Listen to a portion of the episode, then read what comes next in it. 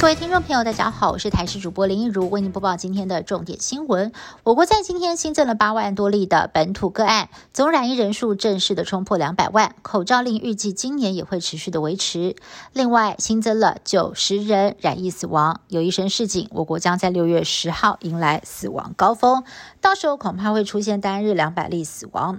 指挥中心则是搬出了在奥密克戎疫情之下。各国每百万人的死亡率来做比较，台湾是零点二，并没有特别高，却遭到专家质疑。由于台湾还在高原期，更应该要用染疫死亡率来比。本土疫情持续严峻，指挥中心也宣布要放宽重症解隔标准，只要发病十五天，而且 CT 值在二十七到三十之间，就能够转出专责病房。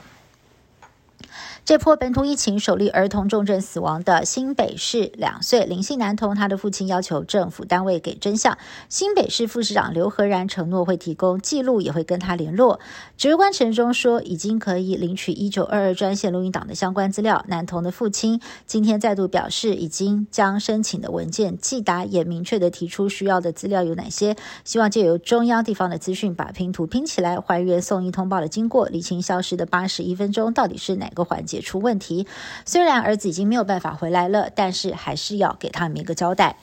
国内疫情处在高原期。医疗人力亮红灯，有网友发现新北市亚东医院贴出了一则招募公告，工作内容是要照顾确诊病人的生活起居，时薪换算下来高达了六百二十五元，而且限定确诊过的康复者单个来应征。没有想到征才公告一出，就超过了四十人来应征，目前七个名额都被秒杀，而现在有其他的医院考虑跟进，以确诊者为征才对象，指挥中心则是表示乐观其成。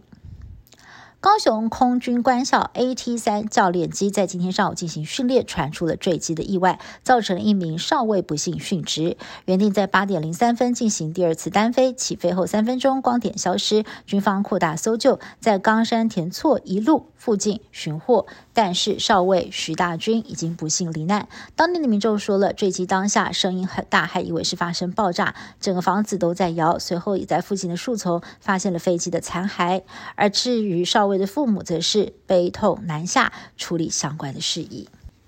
日本从五月中开始试办开放外国小型旅行团入境免隔离，结果有一名泰国旅客三十号确诊，必须要隔离，同团的团员呢也一起隔离。他们原定三十一号要结束行程返回泰国，现在只能够被迫取消了。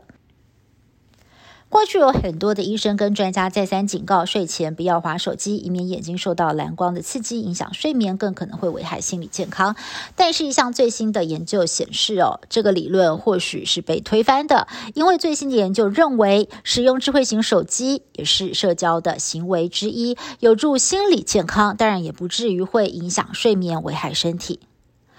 好莱坞动作片巨星汤姆·克鲁斯主演的成名代表作续集《捍卫战士：独行侠》上周在全球缔造了二点四八亿美元，折合台币七十二亿的佳绩，创下了从影以来最佳票房纪录。他在美国阵亡将士纪念日连续四天的假期票房同样红不让，夺下了北美影史票房冠军。